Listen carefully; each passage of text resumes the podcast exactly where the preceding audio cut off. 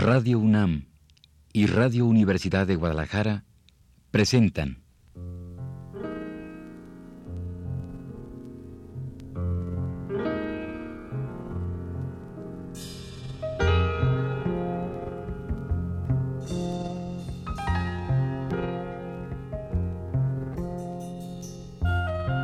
Retrato Hablado.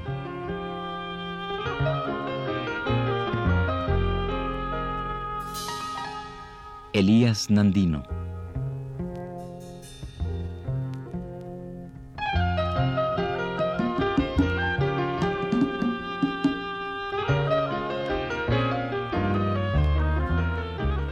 Un reportaje a cargo de Elvira García.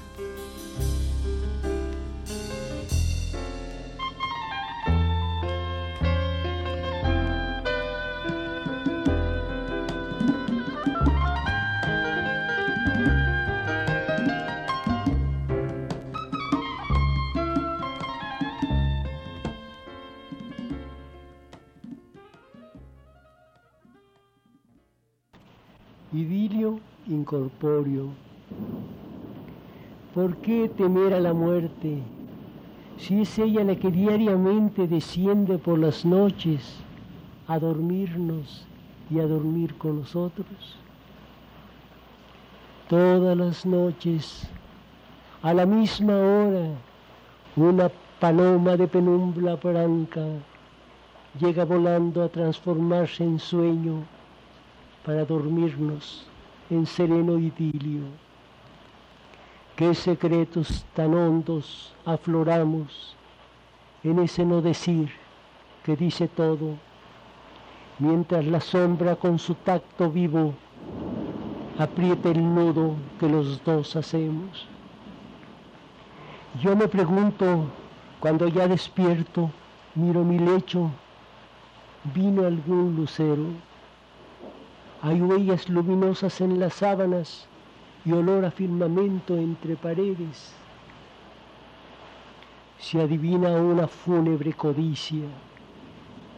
¿Quién es y por qué viene a estar conmigo? Yo no sé qué será lo que buscamos con las nocturnas citas incorpóreas.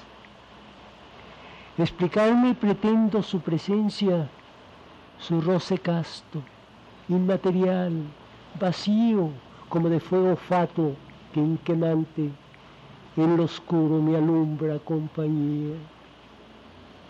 Por lo que intuyo en soledad, yo creo que algo me deja y a la vez se lleva con su ternura alcanforada y fría, intercambio de apego enamorado.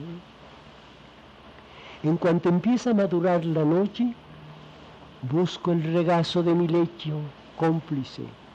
Cierro los ojos para ver más claro y espero hundido en mis zozobras ciega. Todas las noches, a la misma hora, excito mi esperanza y me desnudo para guardar que llegue lo invisible, el aberrante del letargo cósmico que borra el mundo y nos volvemos sueño cuando ya no la espere o que no venga, me hallarán en mi cama solo y solo, con los ojos abiertos, sin mirada, quieto, con la quietud enmudecida del cadáver que ya no busca nada o que al fin encontró lo que esperaba. Llega el día. Lo trágico es que si el hombre es longevo, tiene que contemplar y sufrir su propio lento derrumbe. Llega el día en que el hombre se satura y se cansa del amor, del placer, del dolor, de la esperanza, y se vuelve solitario, empedernido, mudo, como soltera piedra varada en el desierto. Llega el día en que nada, absolutamente nada le despierta deseo. Lo ayer apetecido, hoy carece de encanto, de sabor, de alegría. y no lo incita al beso, ni tampoco al orgasmo. Llega el día en que el hombre, insensible, no ambiciona ni excitar, ni excitarse, ni hacer nido con nadie, porque cualquier contacto ya le produce náusea o repulsión a humores muy antes deleitosos. Llega el día en que el hombre consuela su existencia con el íntimo invierno de recuerdos y rostros en que a solas tirita. Esta ilusión helada es helada que impide que su carne se dionde. Llega el día en que el hombre es un cadáver vivo que continúa de pie. Y si respira, conversa, camina tientas, llora en seco, es tan solo porque su mineral corazón aún mueve su sangre. Llega el día en que el hombre, indigesto de mundo, detesta los mitos, las religiones, la Biblia, y quisiera haber nacido sin deidades ni habernos, libre como las nubes, el aire o el, o el sonido. Llega el día en que el hombre reniega de su especie, en la que cunde el odio, la crueldad, la ambición, y más al darse cuenta que hay un ardid latente con que trata de probarlo aquel que lo creó. Llega el día en que el día ya no llega y el hombre se derrumba en la noche de la eterna tiniebla, despojado de rostros, sin memoria, exprimido como grano de arena que se pierde en la arena.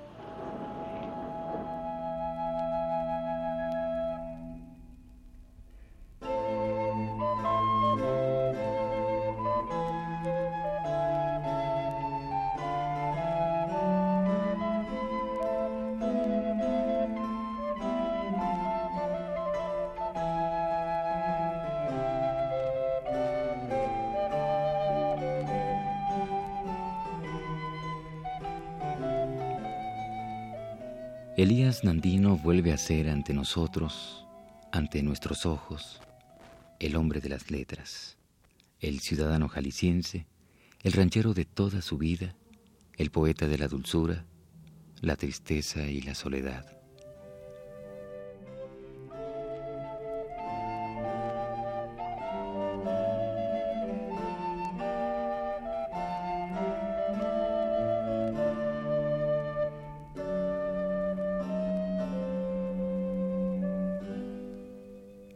No siempre ha sido así.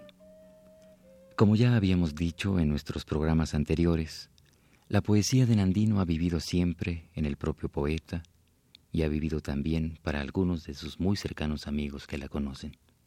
Pero hasta ahí.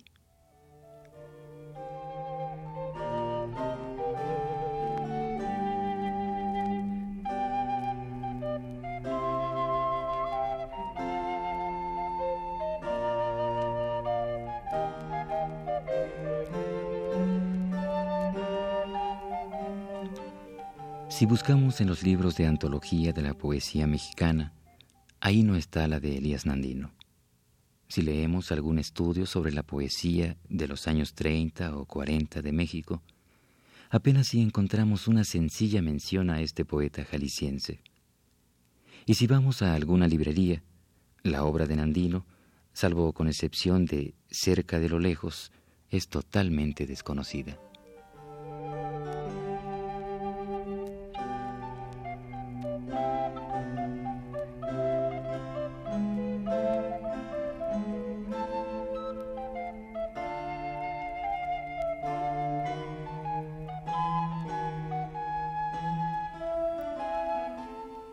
Si acaso en las empolvadas bibliotecas de algunos buenos coleccionistas de literatura mexicana es posible encontrar los primeros libros poéticos de Nandino.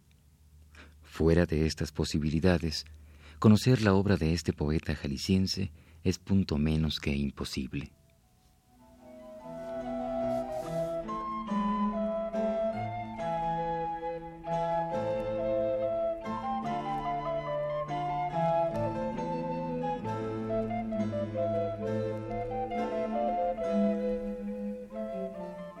Todo esto, la posibilidad más cercana, la más refrescante, la más poética sigue siendo escuchar la poesía en la propia voz de Nandino. Démonos, pues, nuevamente esta satisfacción.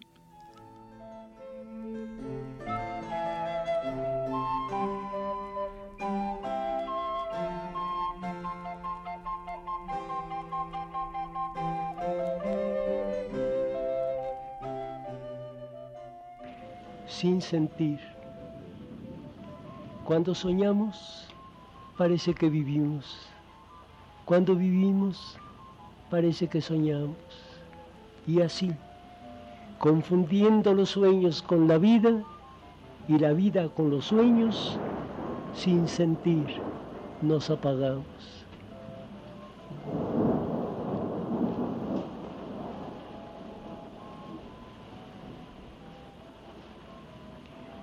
Oscuridad eterna. El que se muere, ¿qué siente? que le apagan la luz para siempre.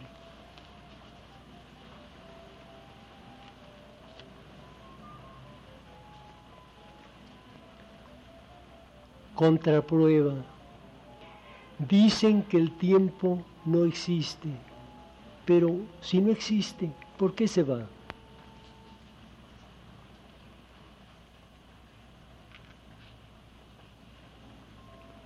El mundo y el hombre.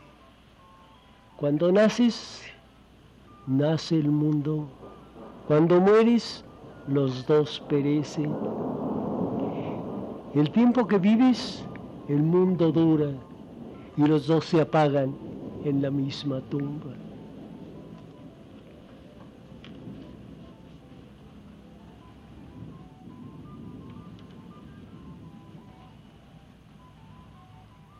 Meteoro.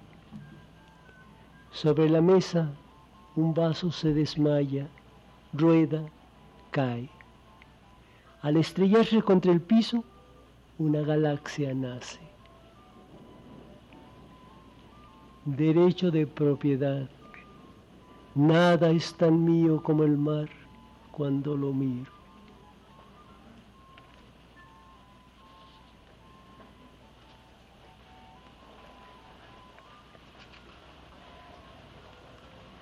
Asaltos. Cuando en mi pueblo camino por las calles y sus callejones, me asaltan los recuerdos de mis deseos reprimidos, de mis primeros amores y muchas más turbaciones.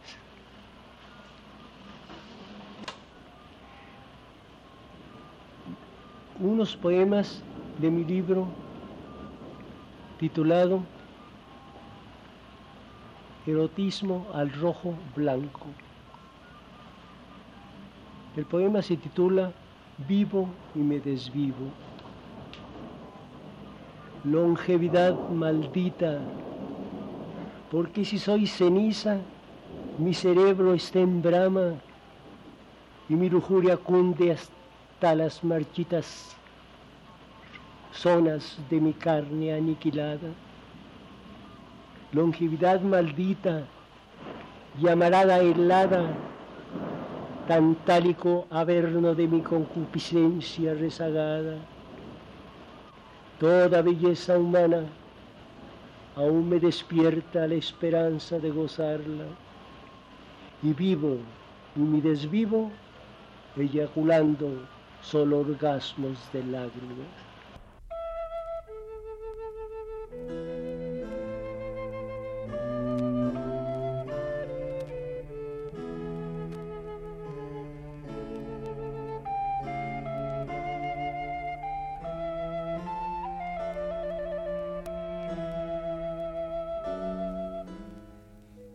No estaría por demás desde aquí lanzar una sugerencia para que la obra completa de Elías Nandino se reeditase.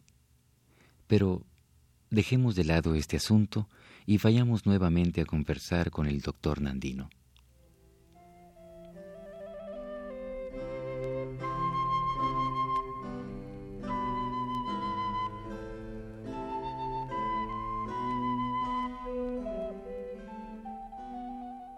Quisiera finalmente hacerle algunas preguntas que seguramente son fundamentales y que tal vez la gente, a la gente le puedan interesar.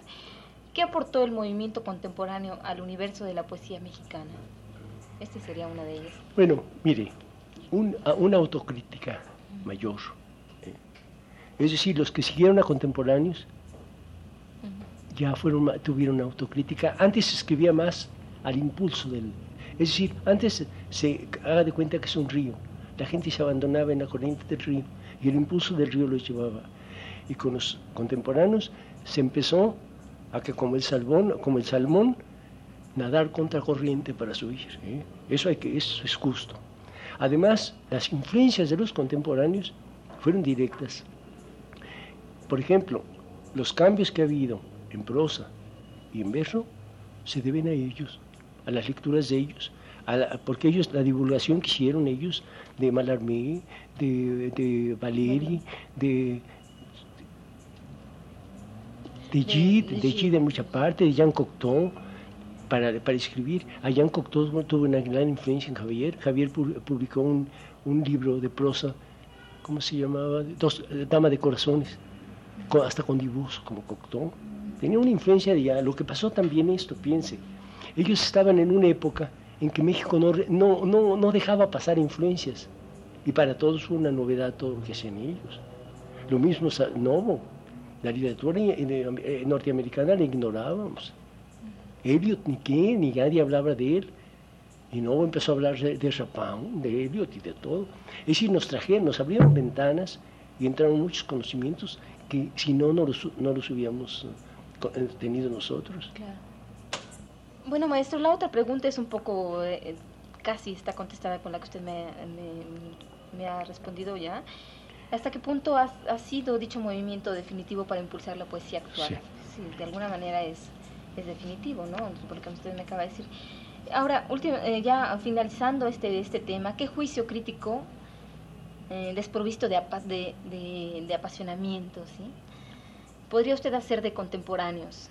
Si digamos, yo sé que usted quiso mucho a Villa Urrutia, que en fin, todo esto, pero ya. Todos en general que estudiaron, que los autores que, que recibieron influencias los conocieron, que innovaron muchas cosas. Y si usted quiere, tenían hasta esta idea. El plagio no es plagio si usted asesina al autor. Por ejemplo, Superviel. Superviel tiene una poesía muy, muy buena, pero Javier lo asesinó, lo plagió y lo asesinó en muchas cosas. ¿eh? Pero tuvieron habilidad para todo, indudablemente. Sobre todo, el, que, el más hábil de todos fue Salvador. Salvador traducía al hilo en inglés y francés. Tenía equipo para trabajar. Salvador trabajó como nadie, ganó dinero como nadie. No hay un escritor que haya ganado lo que ganó Salvador. Yo lo vi, ah, yo vi a Dolores del Río pagarle por una traducción de alguna obra que no me acuerdo, que le tocaban 50 mil pesos después de, las funciones. Y, tenía una correctora que ya le conocía todo, todo, todo, le denunciaba. Salvador era habilísimo. Es un hombre que realmente agarró la, literatura desde otro punto de vista. Si usted lee la, poesía privada de Salvador, abomina la poesía, la poesía porque no le daba más que la poesía, el gusto de escribir, la verdad. Y los demás encontró repercusiones. No triunfó en el teatro, personalmente, porque lo que escribió no, no fue... pero en dirección, pues, no tanto. Triunfó más Javier. En teatro también triunfó un poco más Javier, pero ninguno trascendió. Es cosa curiosa, la poesía fue lo que más adelantó en tiempo de contemporáneos. Usted puede tener poetas como Pepe Gorostiza, eh, como, como, Javier, como Salvador, como Gilberto Owen, que hasta ahora lo están descubriendo, que es un gran poeta. ¿eh? Y los demás, Ortiz de Montellano, Jaime Torres Bodé, pues de menos valor que los otros. Pero cuatro o cinco poetas son extraordinarios. ¿eh? Sí. yo quisiera ya no hacerle la pregunta, pero bueno. ¿Hasta qué punto lo que conocemos de contemporáneos, eh, las gentes que leemos eh, un poco poesía y tratamos no sé, de alguna manera nos sentimos un poco a veces encantados por este, este mundo de contemporáneos. ¿Hasta qué punto es cierto, es exagerado, es un mito? Yo le voy a contar una cosa. Y voy a ser franco en esto. Lo que pasa es que la juventud de ahorita no trabaja. Está haciendo poesía fácil. Poesía en donde la mala palabra creen que ya llena la poesía. Poesía eh, comprometida, pero comprometida a qué? Porque no van a ninguna parte. Entonces, todos esos, todos esos que han trabajado todo eso, no se han puesto a estudiar y a meditar cómo se hace poesía, a entender qué cosa es poesía. Y los contemporáneos tuvieron un buen cuidado de entender qué era la poesía y trabajarla. Y estos no, hacen poesía porque sí. Estamos llegando a una época de alburismo, de cantinflismo, de madrismo en todos los poemas. Y eso se lo alaban. Si, si la poesía de Novo, por ejemplo, fue homosexual, y quizá la de, Javier, la de Javier, era tal la poesía que tenía que la poesía purifica todo, porque no vamos, vamos a medir la poesía por las camas de las gentes, ni por los vicios de las gentes, ni por lo que hagan las gentes. La poesía es la poesía. Ella se salva de todo. Es como el nenúfar, sale de lodo, pero que flore. Así yo pienso.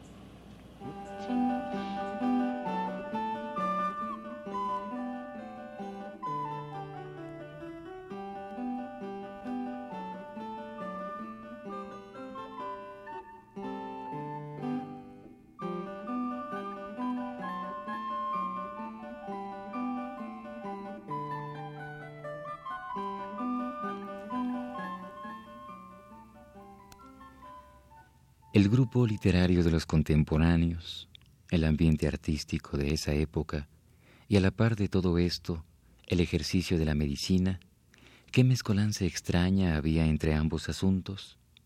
¿Qué le daba a Elías Nandino todo este mundo de hospitales, de medicamentos, de hombres sumidos en el dolor en relación con su poesía? Esta tal vez sea una incógnita difícil de despejar no porque no pueda preguntársele al doctor Nandino respecto a ella, sino porque ciertas vivencias, por más que quieran explicarse, quedan siempre muy lejos de la palabra.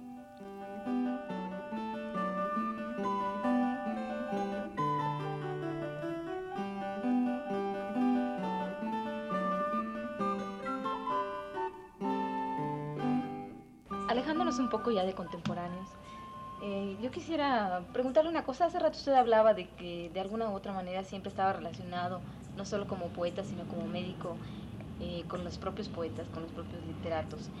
Yo tengo entendido, según he oído y según he platicado con muchas gentes, Alichu Macero, por ejemplo, que usted, eh, usted ayudó a que nacieran todos los hijos de Alichu Macero, en fin, el mismo Artoyo. A mí me gustaría muchísimo que habláramos Antonio Mire, mi vida se prestó mucho para hacer una simbiosis entre la poesía el amor y la medicina.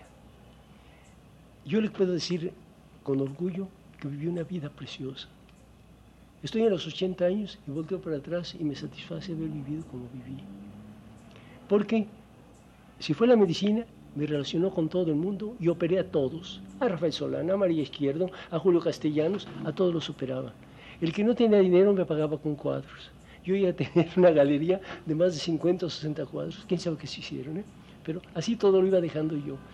Yo tuve una, cuando llegué a los 40 años, creía que los 40 años se prolongaban y que no avanzaban. Yo me di cuenta que era viejo hasta que junté, hasta que empezó a cansar México. Y ya la sentí como una prostituta que me estaba aburriendo. Y dije, no, pues me voy a salir de México, cuando cumplí 72 años. Entonces ya me vine acá.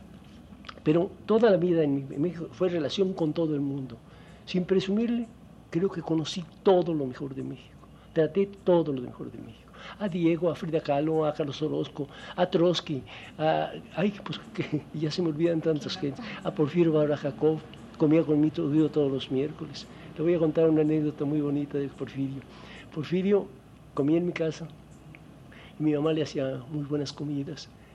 Y cuando empezábamos a platicar, Porfirio y yo, en el comedor, mi mamá se daba la vuelta y se quedaba a una puerta de donde estábamos comiendo para oír lo que conversábamos. Y un día ya salía Porfirio y yo me fui a la recámara por donde salía Porfirio y me encontré a mi mamá y dije, ¿qué pasó? Dice, ay, dice, qué bonito habla ese hombre. Ay, me deja leerla, dice. Ay, pero ¿por qué fuma esos cigarros tan apestosos? Dije, mamá, son cigarros tigres. Era que se fumaba su cigarro de marihuana después en el café. bueno, muchas cosas lo puedo. Porfirio fuimos íntimos amigos. Claro. el doctor Atl, íntimos amigos. Carlos Chávez fue conmigo a excursiones. Fíjese qué cosa tan bonita. Yo era guía y subía a los volcanes, al Isla, al Popo, fumando y cantando con una fuerza. Creo que me querían con leche de chiva. no sé. qué fuma? Oiga, maestro, ¿por qué no me platica un poquito de, de Antonio Narto?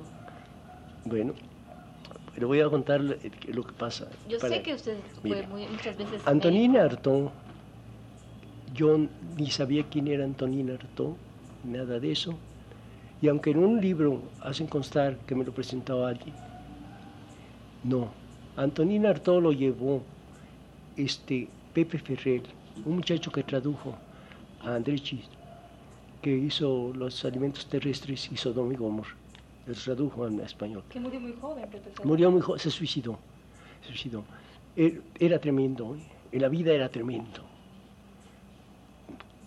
Un, un, homosexual más macho que un macho y tremendo, andaban siempre en líos y, y, trataba con la gente más rara y era un amigo excelentísimo. Entonces él llegó a mi casa un día y me llevó harto, harto todo así, como parecía como diácono, seminarista descarriado, una cosa así, masticándose a sí mismo, con los ojos verdes así, azulados.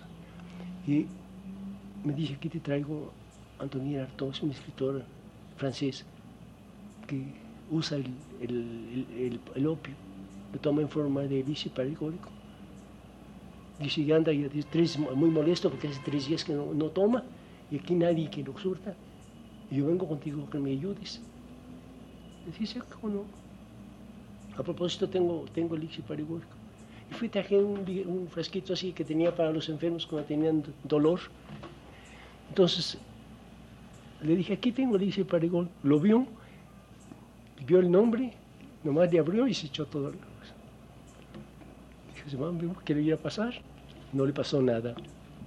Seguro el hambre de tres días se la llenó con eso. Ya después yo quedé comprometido a ayudarlo le daba recetas y todo. Después no tenía dónde quedarse y se quedó bastante tiempo en un cuarto que yo tenía enfrente de mi casa. Y mi, criada, por, mi mamá, mi mamá hacía que le llevara un almuerzo en una puerta abierta. Y a veces se la comía y a veces no se la comía. Fue un hombre que en poco tiempo conoció México, pero las entrañas de México, las entrañas del México malo, porque me llevó a curar ahorita hace rato contaba eso, me llevó a curar a casos de drogadicción, a gente que se le había pasado la... Yo me metí en responsabilidades que no había que hacer. Por ejemplo, un día me fue por mí a medianoche y, fui con mi chofer y ya me dijo lo que tenía, que había tomado heroína y llevé por las preparaciones, pero faltaban medicinas y fue mi, mi chofer a conseguirlas y luego le puse sueros y luego me puse a meditar si se me muere este hombre, ¿qué hago? ¿Cómo le doy el certificado? Y así me metió en muchas cosas y lo que usted quiera, pero le llegué a tener estimación. Debo advertirle que nadie lo quería. Este, Javier le tenía asco, me decía, si come en tu casa no vengo. Bueno, Salvador no dice, nadie lo conocía. Es curioso que ahora todo el mundo lo conocía y ahora todos eran amigos de Artón. Yo le digo, yo no sabía quién era Artón no supe aquilatar y no me quedo con escritos de él.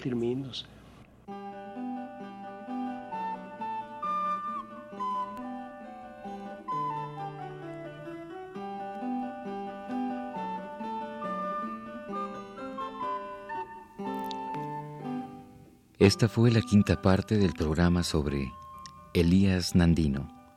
Le invitamos a escuchar la sexta el próximo jueves a las 10 de la noche.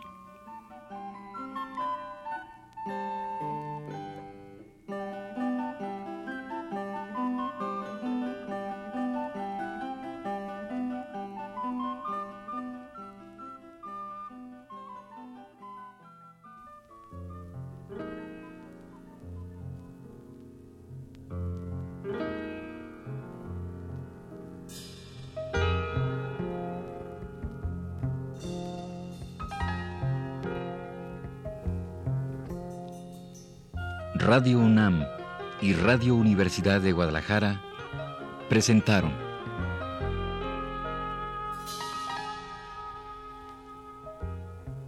Retrato Hablado.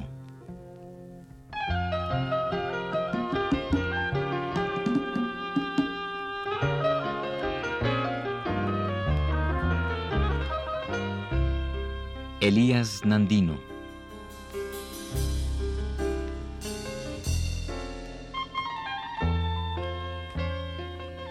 Un reportaje a cargo de Elvira García.